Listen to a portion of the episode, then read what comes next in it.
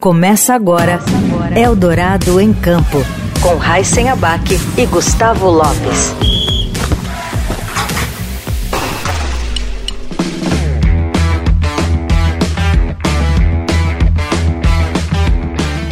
Olá, sejam bem-vindos, sejam bem-vindas a mais um Eldorado em Campo. Eu sou Gustavo Lopes e ao meu lado, de forma virtual hoje, está ele, Raíssen Abac. Tudo bem, Raíssen?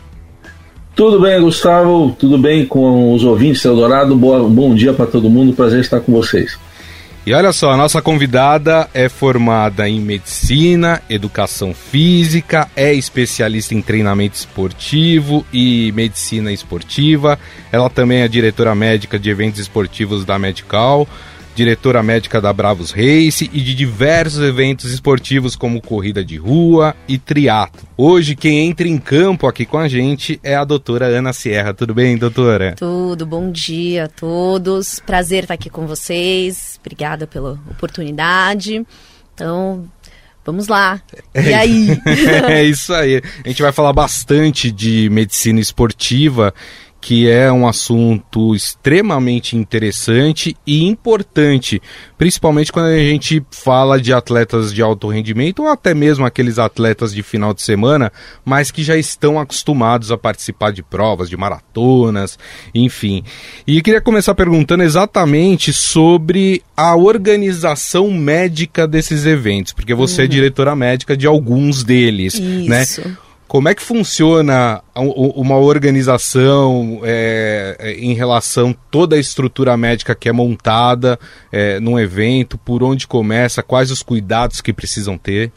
Então, na verdade, o nosso trabalho começa muito antes da prova, né? Então, quando inicia o planejamento pela produção, eles começam a passar para gente as informações. Então, desde percurso, é, ah, se o percurso é em volta, se vai e volta, se é revezamento, se não é. Então, todas as características da prova, porque tudo isso faz diferença no planejamento.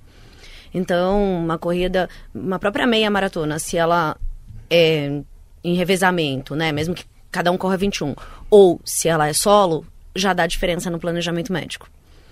Então, e o tipo de público? Ah, é uma prova que historicamente a gente sabe que é um pessoal mais de performance, ou é um pessoal mais iniciante. Tá. Tudo isso vai contando para a gente colocar no risco e determinar é, o número de profissionais, o número de ambulâncias, a estrutura do posto, o local do posto, os acessos, porque isso é importante. Então, a gente já sabe que tem, eu tenho que ter acesso bom para chegar, para sair, se precisar sair rápido, como vai ser o deslocamento, enfim.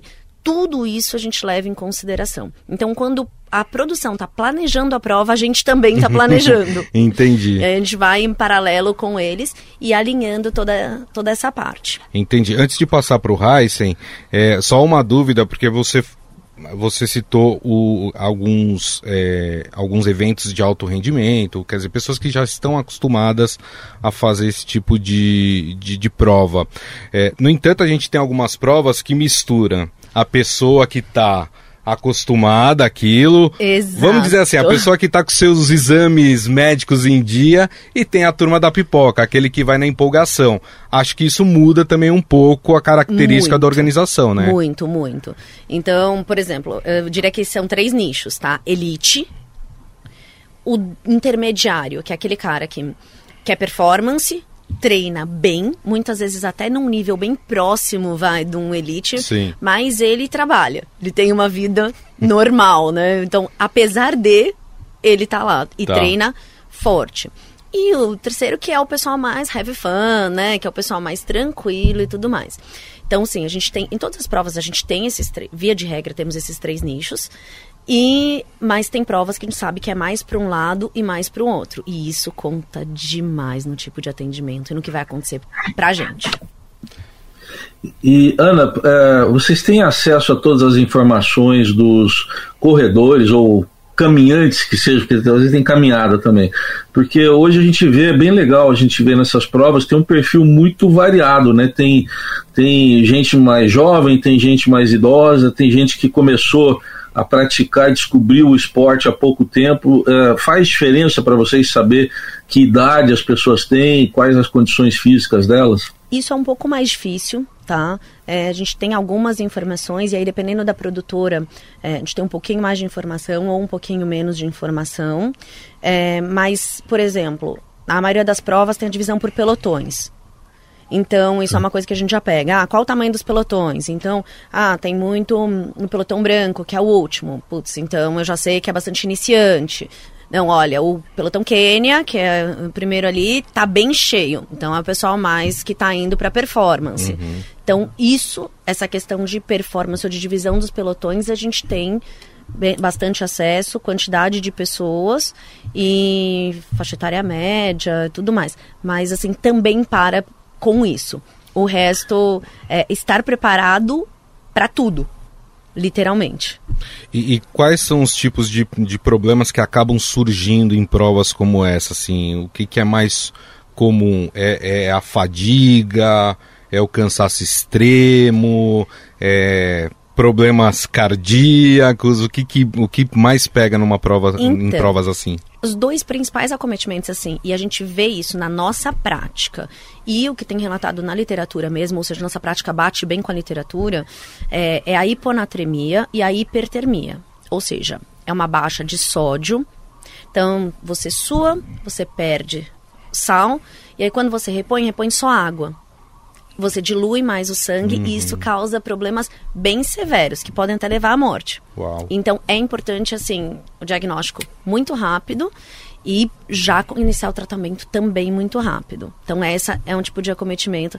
Por isso que em consultório eu tenho todas as orientações de reposição, como fazer, a cada quanto tempo, individualizar, porque ninguém sua igual ao outro, né? Tem gente que eu brinco que na minha esteira lava a esteira, tem Sim. gente que não, tem gente que não cai um pingo. É. Então, são pessoas com estratégias diferentes e por isso que é importante conhecer e se conhecer junto com o médico. Perfeito. Né? Então, esse é uma coisa que acontece bastante. Falando das mais graves, né? Tá. É, que acontece bastante. E a hipertermia. A hipertermia é um aumento da temperatura corporal fora do normal, muito além. É uma febre meio descontrolada, mas não é uma febre. Ele perde o controle do controle de temperatura. Entendi. E aí a pessoa começa a esquentar, esquentar, chega a bater 43, 45 graus, perde o nível de consciência. E aí a gente precisa entrar também, a gente tem os protocolos específicos para tratamento com equipamentos, material específico para receber esses atletas, uhum. né? Então, em provas passadas, aí há pouco tempo a gente chegou a ficar quatro horas com o atleta para conseguir estabilizá-lo, para tirar ele desse quadro. E é um quadro que, se eu levar para o hospital, dificilmente consegue tratar no hospital. Porque hum. o hospital não tem a estrutura que nós temos no evento. Porque e a, gente está né? focado. Né? Exatamente. Sempre que depois termina tudo, a gente leva para o hospital né, para fazer os exames, ver se está tudo bem, manter estável, manter sob observação um tempo, os próprios hospitais falam: olha, se tivesse trazido para cá no momento, hum, a gente uhum. não ia dar conta. Então, isso é. Por isso que é tão importante estar preparado para esses acontecimentos. Entendi. E a hipertermia está muito ligada. Se você me pergunta assim, quem acontece mais? Sim. Olha, de tudo, desde o iniciante até o elite tem alguns fatores de risco, então desde você, claro, correr com roupas inadequadas, né? Aquela galera que resolve correr com plástico na barriga, ah. com moletom para suar mais, sabe? Sim. Essas coisas. Perder peso, né? Exatamente. E acaba só perdendo líquido, né? Exatamente. é, assim, é, então, tipo de tipo de sapato, tipo, enfim, assim, essas questões mudam bastante é, uso de algumas substâncias.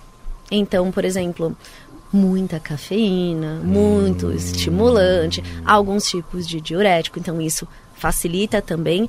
E o mais importante, que é o que a gente mais vê, que é a primeira pergunta que eu faço quando eles conseguem falar com a gente.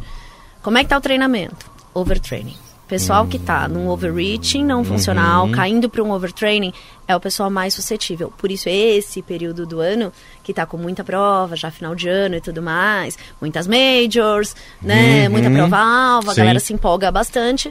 Então, é onde nós temos mais trabalho. E não sendo o período mais quente do ano, né? Sim. Então, mas mesmo assim é o que a gente mais tem. Então, os acometimentos mais graves, mais importantes, são esses.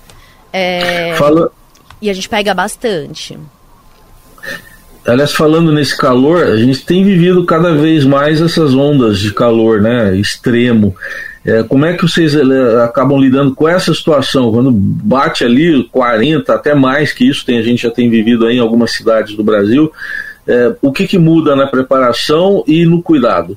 na verdade muda pra gente, porque é assim, a gente sempre acompanha, tá? É, como é como tá a previsão do tempo e é aquele negócio dia a dia, né? A gente vê no início, a gente pensa na, nas médias de temperatura da, do período e vai acompanhando literalmente dia a dia, de já chegar a mudar a previsão de prova e assim, quantificação de material e tudo mais um dia antes, por ter virado o tempo absurdamente inesperado. Uhum tá? Então, é, a gente muda sim, muda a quantidade de material para o tipo de atendimento, mas, num geral, a gente está preparado para atender todas as condições, desde um tempo muito quente a um tempo muito frio. Hoje, nós, nossa equipe, a gente já tem programado, a gente já tem protocolos para isso, e aí já vai no, nos obrigatórios, sabe? Tanto nosso como de acordos nossos com a produção de estruturas que a gente pede para a produção para a gente poder atender melhor os pacientes nessas condições. Agora, é, eu imagino que uma pessoa que vai começar a competir,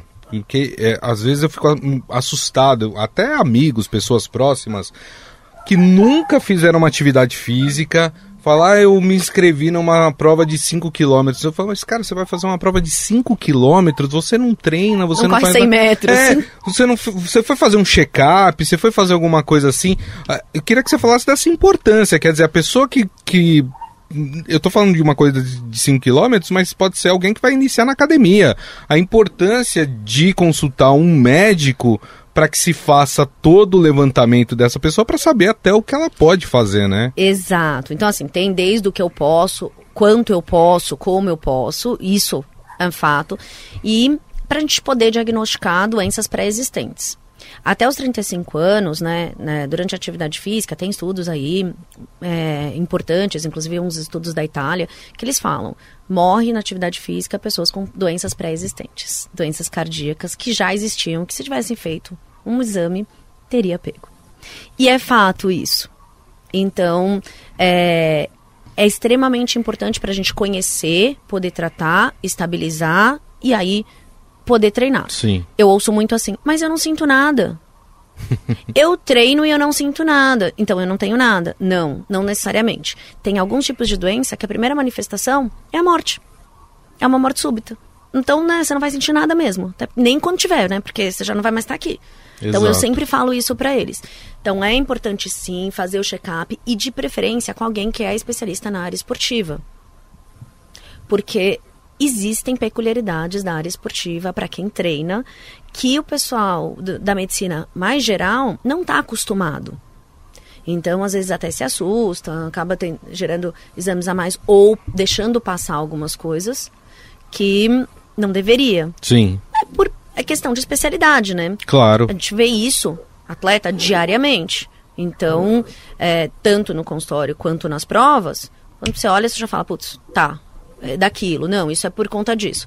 Então é mais fácil pela experiência. E aí uma pessoa vai da linha mais tradicional da medicina, é, não está tão acostumada com essas alterações. É, se você está com uma cefaleia, você não vai procurar um dermatologista, né? Exato, é, é, bem por aí, é bem por... ou né? ginecologista, né? Um ginecologista. Só, só complementando é, essa questão da importância de, de procurar é, um médico antes de iniciar qualquer tipo de atividade física e, e, e principalmente aqueles que, que são especializados é, em atividade esportiva, é, a gente vê e infelizmente está sendo cada vez mais recorrente, a gente tem visto casos seríssimos acontecendo com atletas de alto rendimento. Exato. Né? No futebol, por exemplo, os casos cardíacos têm aumentado muito. E olha que são atletas que eles é, são avaliados semanalmente, fazem exames semanalmente e muitas vezes os exames não detectam alguma coisa, né? Então é, é, é muito interessante isso porque se acontece com atletas de alto rendimento, muito... acontece muito com os, é, os normais, eu diria assim. É, exato, isso, né? Muito. E tem uma questão assim, é, que é uma coisa que o pessoal chega muito e fala: Poxa, mas antes eu passava no médico para fazer meu check-up uma vez no ano. Tá bom. Não. Para quem treina, não. Então, eu tenho eu atendo muito maratonista, ultramaratonista, pessoal do trail, né, que são demandas altas. Sim. Seu coração e o seu corpo, numa preparação para uma prova dessa, eles, assim, ele é estressado assim, além do limite muitas vezes. Que às vezes a gente não sabe qual é o nosso limite efetivo de descanso, treino. Uhum. Nós temos essa dificuldade de percepção. Ao longo do tempo, nós vamos adquirindo. Então, quanto menos experiência, menos eu sei o quanto meu, efetivamente claro. meu corpo está sendo exigido e precisa daquilo. Então, o coração muda ao longo da preparação também. Então, com os meus pacientes, a gente costuma fazer. Não tem a periodização para prova. Ah, vou fazer uma major o ano que vem, vou fazer Nova York o ano que vem. Ok, eu tenho um ano. Então, o treinador vai, vai o quê? Vai periodizar esse ano. Ah, vou fazer o período de base, o período específico, o polimento e tudo mais. E faz competitiva. Ok a gente também faz um planejamento da avaliação médica. Então, de acordo com a fase que ele está, e aí também para ir ajustando as intensidades de treino, o quanto ele vai melhorando. Sim. E não só estar mais seguro, como também chegar é, numa melhor performance. Que todo mundo quer. Claro. Todo mundo quer melhorar numa prova. Lógico, todo mundo quer ter um... melhorar o seu tempo. Exatamente. É. Todo mundo claro. quer e chegar bem, né? Uhum. Aquele negócio de chegar destruído, ninguém quer. É. é. Ora, você citou de passagem um fato que eu acho importante a gente aprofundar um pouco. Você falou das roupas, né? Que, que é importante escolher as roupas. Eu falo até por, por mim mesmo, que quando eu comecei a praticar aí corrida, caminhada, depois corrida, eu ia lá com aquelas camisetas que tinha mesmo, de algodão, né? Aí quando eu fui descobrir as camisetas uh, que, que absorvem suor, que protegem os raios ultravioletos, Gustavo sabe aí, eu passei a usar direto. Estou usando uma aqui para fazer entrevista, só uso, é, é. só uso isso agora. É, qual a importância de escolher as roupas adequadas e, e, o, e o que, que você recomenda? O que, que deve ser observado na hora de escolher a roupa adequada para atividade física? Bom, a roupa adequada primeiro, que permita a troca de calor com o ambiente né? Não dá para num sol senegalês eu ir correr com manga comprida, roupa muito é, muito pesada. Uhum. É, então é muito importante de acordo com o clima. Também é complicado eu ir para uma prova num frio muito grande de regatinha, né? Então é, essa o planejamento da prova para o atleta, né, para o corredor, enfim, ela também passa por saber aonde eu vou correr e quais as condições de como eu vou correr né? Desde, às vezes o pessoal se preocupa muito com o tênis, e tênis é muito importante, mas acaba deixando passar um pouquinho essa questão do, do shorts, da camiseta, eventualmente viseira, boné é, e tudo mais. E quando, por exemplo, num calor muito intenso, o pessoal, ah, vou usar boné para proteger, mas tem que tomar um cuidado, porque o boné ele tampa também, né? É uma fonte importante de troca de calor. Hum. Então, deixar, por exemplo, o boné é, molhado, é, mais refrigerado, isso vai ajudar Sim. no resfriamento ah, da cabeça. Então, você passar no posto d'água, aquele negócio de jogar água, às vezes o pessoal tira o boné para jogar água na cabeça. Não, joga, joga com boné. boné. Porque ele vai ficar molhado e ele vai ficar ajudando nesse resfriamento. Uhum. Então, são algumas uh, questõezinhas aí que já ajudam bastante. E aí você vê, né? Ah, pegar o quê? Ah, um copo d'água só para beber. Não, um copo para beber e um copo para jogar em você, nesses uhum. períodos mais, mais quentes. É, e tem a questão do, do tênis também, né? Escolher o tênis adequado, porque você imagina, é, o nosso joelho está aguentando ali o peso do corpo inteiro numa corrida, às vezes de 20 quilômetros, é, né? E se você não está com, com um tênis adequado, a chance de você ter uma lesão aí na parte ortopédica é muito, muito é grande, É muito né? grande. E assim, não só isso, tá? É, tem a questão de amortecimento, mas tem questões de características. Ah, tenho mais encurtamento em musculatura posterior, é, ou eu já piso muito com a ponta do pé, eu tenho facite plantar. Então, ca coisas, características bobas, assim, Sim. mas que mudam completamente e podem te levar a uma lesão. Então, um tênis inadequado, e não é porque o tênis seja ruim, mas ele não é o mais adequado para você. Ele pode ser incrível para o outro, para as características do outro, mas não para você. Mas tem, como, tem alguma coisa que a gente pode fazer para saber qual é o tênis mais adequado para a gente? Na avaliação médica, ah. tanto o ortopedista do esporte quanto a maior parte dos médicos do esporte, a gente analisa também essas questões. E ah, aí dá uma orientada. Olha, é legal um tênis com um drop mais alto, drop mais alto na frente, um pouquinho menos na, é, desculpa, drop mais alto atrás e um pouquinho menos na frente. Para você, ó, para você, um tênis que o drop seja mais reto, ou seja, que ele seja mais estável, uhum. assim, com os dois Sim. é interessante. É, então, estava falando até com um paciente ontem sobre isso. Ele falou, Ana, tô sentindo muito a canela, tô sentindo isso. E aí ele mudou o tênis. Falei, então, você já sabe, né? Esse tênis tem essa característica e essa que não é legal para você nesse momento. Então, e, e, sente. E viu? faz toda a diferença, né? Toda a diferença, toda a diferença. É, tem gente que tem o tênis como quase, quase como um bicho de estimação. Eu só, só gosto daquele e não, é legal ter uma variedade de tênis. É... Não, digo, não, digo, ter uma coleção assim, mas até pelos desgaste, né? Sim, é. super importante. Por exemplo, o tênis, né? Qualquer amortecimento, por melhor que ele seja, ele tem um, depois que você estressou, né? Ele, ele tem um tempo para voltar, para diminuir aquela deformidade. Então não dá para você usar o tênis num dia, no outro dia, num longo, no outro dia você usa para rodar de novo, no outro dia mais um pouco para rodar. É, você não deixou ele voltar com um amortecimento mais adequado. Então alternar os tênis também é uma coisa importante. Uma coisa que eu queria abordar é a evolução da, da medicina esportiva, que para mim é uma coisa assustadora, assim, como, como tem evoluído ano após ano. É, a gente ouve, ah, tem exame de sangue que consegue detectar o teu nível de cansaço, né? Tem exames que você faz ali já mais físicos, que consegue saber a sua resistência. É, dá pra gente ter um conhecimento hoje em dia amplo do nosso corpo e saber o, o, quanto, até onde a gente pode chegar, o quanto que a gente pode fazer? Total e completamente. Eu brinco que tem um paciente meu que ele fala assim, Ana, você me conhece e me controla mais que a minha mulher. Porque você controla o que eu como, o que eu treino, como eu como, como eu treino, o que eu descanso, o que eu durmo, o que eu me estresso. Eu falo assim, eu não tenho como fugir de você. Porque se eu não falar, o exame fala.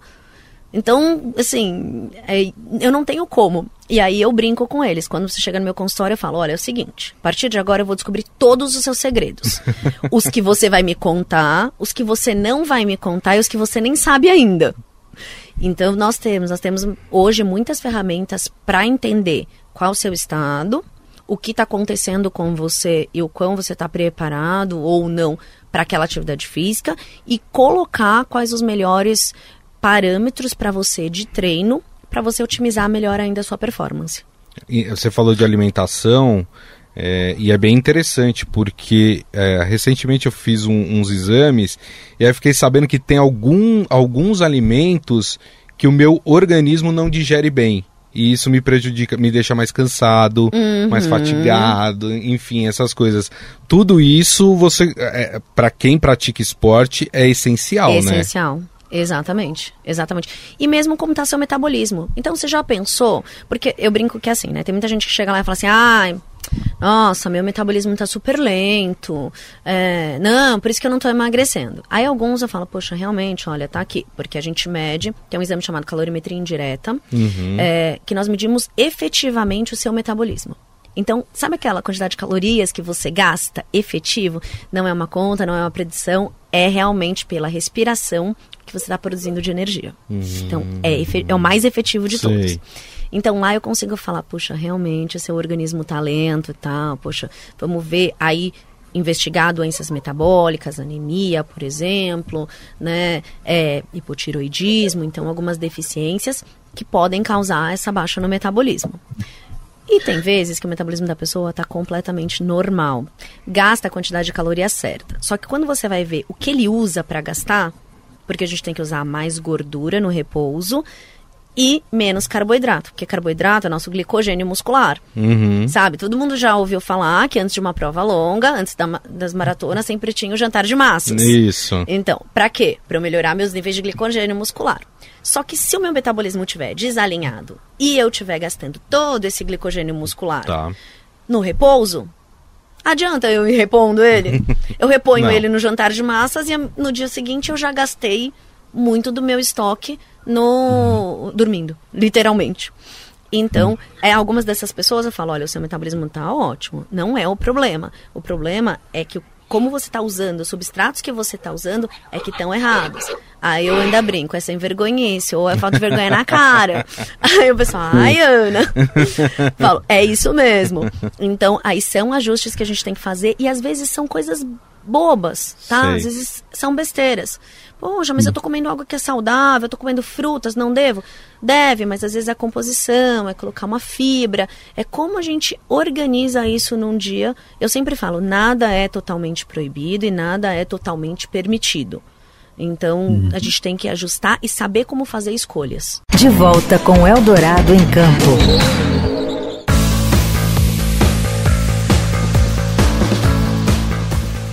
Voltamos com o Eldorado em Campo, batendo um papo com a especialista em treinamento desportivo e medicina esportiva, doutora Ana Sierra. Ana, falando em escolhas, como é que se deve lidar? Imagino que isso ocorra muito aí na sua vida profissional, com imediatismo, impaciência, ansiedade, aquelas pessoas que às vezes querem resultado rápido. Pô, não está dando resultado, somente emagrecimento, que imagino que seja o que as pessoas mais procurem, né? Como lidar com tudo isso, com, principalmente com, essa, com esse desejo de resultado rápido que as pessoas têm? Então, isso, isso é uma dificuldade grande que a gente tem.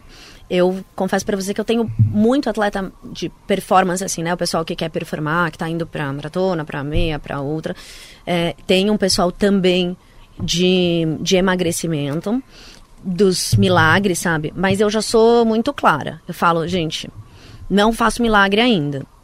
Então, não adianta querer é, perder 50 quilos, 30 quilos, 40 em um mês e achar que isso é saudável.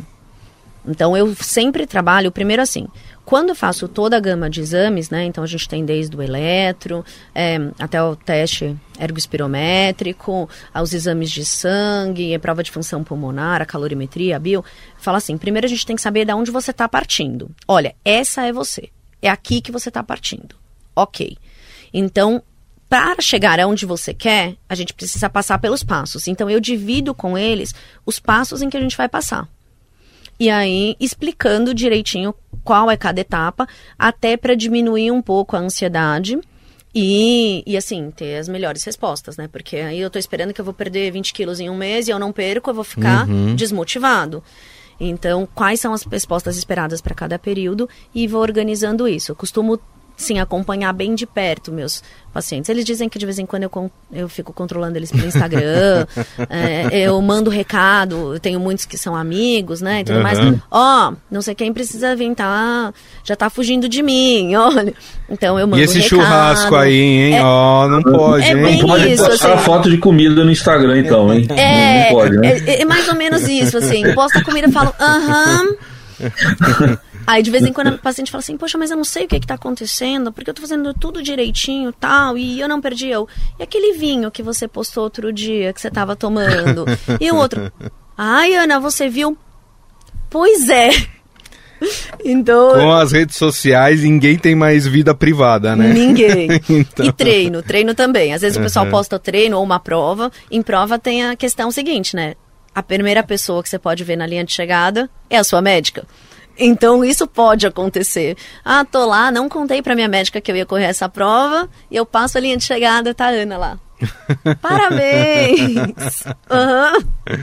Então tem isso. Ou pelos, pelo próprio Insta, né? Que eles postam. Sim. Ah, você tava aí? Hum. É.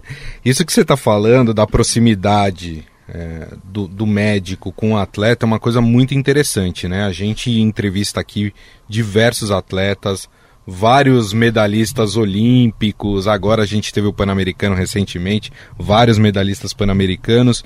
E uma coisa é, impressionante é quando a gente pergunta o que é essencial para você como atleta, para formar a sua equipe. Então ele fala o treinador, preparador físico e o meu médico. É, é, é, essa, essa tríplice coroa é que faz de um atleta é, o, o, que ele, o que ele é hoje. Exato. E, então, essa proximidade que você fala, é, para o atleta, ela é essencial para ele poder é, fazer o melhor dele, né? Exato. Melhorar os seus resultados, né? E eu imagino que para vocês é uma satisfação também quando você, vocês veem um atleta subindo num pódio, Nossa, né? Depois é, de tanto trabalho com ele, é né? É muito legal, é muito legal. E eu falo, desde assim, do ver melhorando, então, tenho pacientes que, por exemplo, em um ano de acompanhamento, ajuste, treino e tudo mais, e lógico que é um trabalho sempre em conjunto, porque tem treinador, às vezes nutri, às vezes psicólogo, que compõe, né? É, mas é ver ele melhorando, então tive atletas que já melhoraram 30, 40 minutos numa maratona, uhum. é, de um ano para o outro, as melhoras nos exames, as melhoras nas condições. Poxa, quando a gente vê lá, vê o tempinho dele lá na prova, é, vê tudo. É muito legal, é muito bacana. Então eu falo que as medalhas, né? Pensando no pessoal de elite, é muito bacana. Mas a melhora do pessoal que não é elite, do pessoal que treina, mas tá ali, aí tem o trabalho, tem que conciliar tudo, é sensacional. Porque você vê realmente o quanto faz diferença todo aquele acompanhamento, todos uhum. aqueles ajustes, apesar de toda a vida que tem por trás, né? É verdade. Então, para mim, às vezes a satisfação é até maior, sabe? Porque é muito legal. E tem um detalhe, viu, Heisen, é, hum. Que a gente, às vezes a gente não dá valores a algumas coisas no nosso país, né? É, mas a medicina brasileira é extremamente respeitada mundo afora. E a medicina esportiva brasileira, então, é. É, é demais. Tanto que a gente vê atletas super conhecidos que quando precisa fazer um preparo físico, principalmente depois de uma lesão, eu quero falar sobre isso também, porque tem a parte da preparação para a é. prova, mas tem a parte da recuperação pós-lesão também. Mas muitos vêm pro Brasil se recuperar por causa da qualidade dos, dos nossos médicos. A Exatamente. nossa medicina é tão boa assim mesmo? É, é. A nossa medicina é tão boa assim mesmo.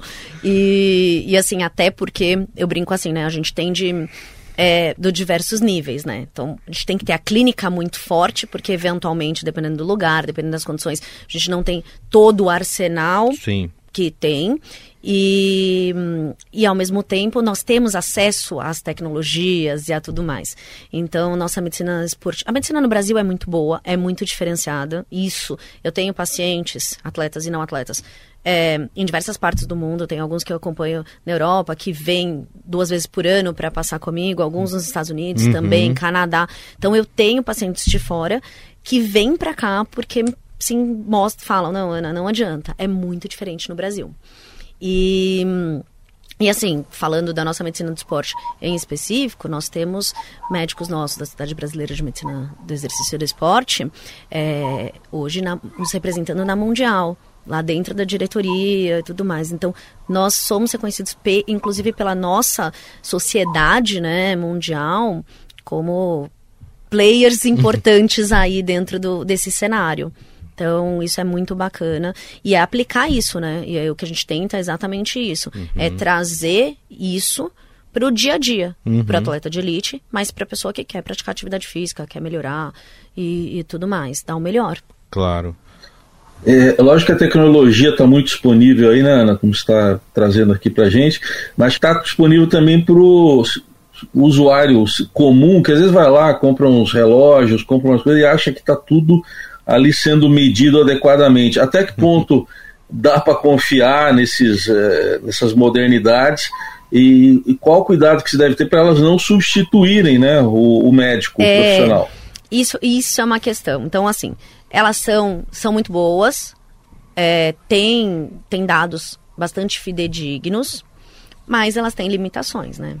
Então, se você tem a sua, os seus dados, os seus parâmetros aí, pelos seus exames, com, continuar acompanhando com essa tecnologia é, esse, é excelente. E já me trouxe, por exemplo, da gente ter é, avaliado o paciente, ter orientado os parâmetros, organizado tudo e de repente ele foi acompanhando com tecnologia, né, com, com GPS, com frequencímetro e tudo mais e aí de repente ele é, fala, Ana, é o seguinte, lembra aquele padrão que eu tinha de frequência, disso, daquilo, de recuperação? Tá dando diferente aqui. E aí isso ser um sinal pra gente investigar, para ele voltar até mais cedo uhum. e investigar aí. E tinham coisas alteradas aí no meio do caminho ou seja, preveniu bastante coisa. Mas só conseguiu prevenir por quê? Porque ele sabia o que, quem ele era, qual era o basal dele. Tá. E aí, se eu sei qual é meu basal, eu sei o que está alterado. Entendi. Então, tanto é que tem gente que fala assim, ai, às vezes, né? Poxa, eu queria muito passar no médico do esporte e tal, mas é o seguinte, eu acho que eu vou melhorar um pouquinho e depois eu passo. Não, tem que ser antes. Pra você melhorar, você precisa passar antes. Exato, e pra você saber de onde você está partindo, Claro. quem é você. Eu sempre brinco assim, hoje eu não sei quem é você. Depois que a gente tiver os exames, depois que a gente tiver isso, que a gente tiver nossa conversa, que a gente colocar tudo ali no papel, agora eu vou saber quem é você. E aí eu vou te acompanhar. Então eu tenho alguns pacientes que a gente tem evolução de nove anos. Aí outro dia estava com um deles e a gente estava vendo e, e, inclusive mensurando assim, ah, nesse momento foi isso, nesse momento aquilo. Olha, né, você respondeu melhor a esse período. Então, o longitudinal é muito bacana e faz muita diferença, tanto para performance como para saúde. Tem uma coisa, quem pratica esporte regularmente não consegue ficar grandes períodos sem praticar. Mas aí a gente tem lesões, problemas de saúde que acabam fazendo, obrigando a se afastar um período de, uh, da, da, atividade esportiva. E aí eu acredito, e aí você vai me responder se eu tenho razão, o médico ele acaba virando uma espécie de psicólogo, porque ele tem que tratar aquele problema inicial que levou ele a parar de praticar o esporte, mas também as frustrações Exato. e até uma certa depressão que a pessoa acaba tendo pela falta da, da, da, atividade esportiva. Então, como lidar nesse período tão complicado para o atleta, né? E, e, e, também com, com a pressão dele, porque ele quer se recuperar o mais rápido possível. É. E, as, e, cada corpo é cada corpo, Exatamente. né? Não, e entender, eu acho que assim, eu sempre falo o seguinte, quando eu dou aula, eu dou aula em pós-graduação de medicina do esporte, né? Eu sempre falo para os meus alunos assim, primeira coisa, a gente precisa entender o lado do paciente, o lado do atleta. É difícil ficar sem treinar, é difícil é, tudo aquilo. Então, sempre se eu, se eu chegar e abordar, falo assim, né, na medicina clássica, assim, olha, você não pode, acabou, me ouve, tipo, sou soberano, né? Uhum. Porque eu tenho aqui o conhecimento, eu tenho isso, então eu sei que vai acontecer. Ó, não pode, acabou e tudo mais. Ou, ah, eu tô fazendo melhor, porque eu tô colocando tudo que tá certo e perfeito. Tá bom. Sabe o que vai acontecer? Ele vai sair do seu consultório, vai bater a porta e vai falar assim: Eu sei que eu tenho isso, mas. Ah, eu não vou parar de correr. Então, a relação médico-paciente é muito importante e a gente entender: bom, tudo bem, isso ele não pode. Mas o que, que ele está seguro para fazer e o que dá para fazer? Ah, então eu tô com uma lesão, por exemplo, que é, é por impacto. Ok. Então, eu posso deixar ele na natação?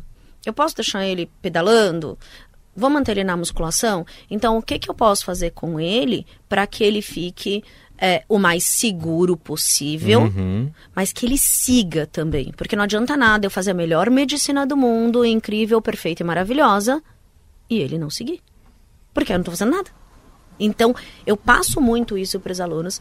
No último módulo que eu dei agora, duas semanas atrás, é, levei um atleta até para discutir com eles, para colocar, e aí o mundo fala assim: nossa, mas olha isso. E aí o atleta passava alguns nuances, algumas questõezinhas dele, né, e tudo mais. E aí ele falava assim, poxa, é... Aí o atleta fala, mas eu não tô... Eles não entendem o que eu tô, como eu tô falando e tal. é, a minha visão é diferente, a minha janela de, de visualização é diferente. Sim. Então é isso, na verdade a gente tem que exercitar isso, ter uma janela de visualização diferente e aí ir entendendo cada, cada momento deles. Tem gente que vai ter uma lesão e não vai querer manter nada, vai parar, e aí você sabe que vai parar, vai engordar, né? É, vai descambar literalmente. Uhum. Você tem que tentar segurar ao máximo. Porque para depois da recuperação ser Desconta a frustração na comida, exato, né? exato. E aí você tem que estar preparado para tentar acompanhar o melhor possível nesse período Uhum. e como voltar. Tá. Né? E conseguir fazer ele voltar. E tem alguns que vão falar, não, eu quero continuar forte, eu quero isso, eu quero aquilo. E eu falo que muscular, muscular, articular, ainda é um pouco mais fácil, por quê? Porque ele sente a dor, né? Então, a dor limita. Sim. Apesar de ter gente, ah, não, vou tomar um, um analgésico aqui, Isso. vou e tudo mais. mas ela fala, né? E quando são questões cardíacas e pulmonares que a pessoa não sente? Que a pessoa, assim, eventualmente, ah, um desconfortinho aqui, uma coisinha ali, mas são momentos de risco, situações de risco, mas que ele não sente. É hum. muito mais difícil. Então é por isso que você tem que ir explicando, colocando e achando as alternativas. Eu brinco assim, para achar o meio termo, né? Claro. E aí poder fazer o melhor pro, pro atleta. Perfeito. E nós tivemos aí nas nossas vidas um episódio aí chamado Covid, né? Se fosse episódio só, né? Tava, enfim, uma tragédia, né, que a gente teve chamada Covid. Até falei pro Gustavo, falei, vai parecer que eu tô fazendo consulta, mas não é, porque acho que o que eu, o que eu tive, acho que muita gente teve. Por exemplo, eu tive duas Covids, mesmo tomando todos os cuidados, e nas duas tem, acho que duas semelhanças que, que, eu, que, eu, que eu percebi não dava vontade ali no pós-Covid de retomar atividade física, sabe? Ou quando retomava era não era a mesma coisa, não, o desempenho não era o mesmo. Enfim, o que, que você diz aí para que cuidado a gente tem que ter no pós-Covid para não desanimar com a atividade física? Então, é, e às vezes não é nem desanimar, às vezes é limitação mesmo, tá? Uhum. Então, às vezes fala, ah, tô, tô desanimado, mas por quê? Porque eu tô me sentindo limitado. O Covid e hoje outras doenças respiratórias também é, estão deixando e deixaram algumas sequelas aí, principalmente pulmonares e cardíacas. As pulmonares são as mais importantes, assim, no sentido de do pessoal sentir mesmo, né? De ter, ter os sintomas e dificultar a prática de atividade física. Ah, eu não consigo voltar a correr como eu corria antes. Eu tinha um pace de 5 para 1 e agora no 6 para 1 eu tô morrendo. Sim. E aí tem algumas linhas que falam, não, tranquilo, ó, é, treina que, que você vai melhorar. Uhum. Mas não. Por isso que tem que avaliar. A gente tá. tem protocolos específicos que são de, de algumas é, comorbidades, né, de algumas sequelas que tem, uhum. que a gente só pega em exames específicos, o ergo espirométrico, por exemplo, feito por alguém que entende, é, é um deles. E aí, nisso a gente consegue ver essa limitação e ajustar como tratar. Tá. Então, é, às vezes aquela a tocinha que ficou, é, a dificuldade de manter um pace, é, a fadiga muscular, que também tem bastante, a perda Sim, de massa muscular, é, isso não é algo que você deva deixar para lá. Tem avaliação e tem tratamento. Entendi. E assim eu falo, gente, e é tão simples o tratamento, né? Dessas coisas são, são tratamentos tão tranquilos e melhora tão rápido, mas por falta de conhecimento e por muita gente achar que ah, é só porque destreinou, o pessoal não procura. Então, tem pacientes vindo para mim agora com um ano, um ano e meio depois de COVID, de COVID. ainda com esses sintomas, ainda hum. com essas sequelas, e que em uma semana já, já muda completamente. Ele fala, nossa, em um ano e meio eu achei que eu não ia voltar nunca a ser quem eu era, e em uma semana eu tô voltando a ser quem eu era. E eu imagino também a loucura que foi é, com a volta, né? Depois é, do isolamento social, a gente teve aí uma explosão de eventos esportivos e muita gente que estava parada e começou. Muita gente que estava parada e voltou. Muita gente que começou no meio da pandemia. E aí, até por estar no meio da pandemia e tudo mais, ah, não se avaliou adequadamente mudou bastante os padrões de atendimento das provas. Hum. A gente viu e te digo, é, assim, tranquilamente, que aumentou o número de atendimentos mais graves nos eventos. Uau. Num geral, por conta de tudo isso. Ah, só por um ou só por outro? É um misto dos dois, tá? Não dá para saber direito. Então, pessoas que estavam, continuaram treinando na pandemia e aí começaram a treinar muito e chegaram agora para as provas num overtraining Sim. Né? Porque descontaram toda a frustração, a parte uhum. emocional e tudo mais. É, Aquela hum, sensação de liberdade de tá saindo, né? Só a única coisa que eu posso fazer, e eu ouvi muito de paciente isso, é correr. É treinar. Eu não posso ir para um bar, eu não posso ir para um restaurante, eu não posso. Então, o que, que eu vou fazer? Eu vou treinar. Só que aí, é, por conta da endorfina, de como eu me sinto bem e tudo mais. Então, o prazer era aquele, né? E aí acabou passando um pouquinho dos limites. E aí batendo na gente lá nas provas com, com algumas coisas mais, mais importantes, mais graves. Então, precisa estar mais preparado. Eu brinco que aquele pessoal que a gente conversa de vez em quando na medicina, né? Ah, é, não acontece nada em evento, ah, é? Então você não faz evento, é, é só por isso. Por isso que você acha que não acontece é, nada. Exatamente. realmente acontece.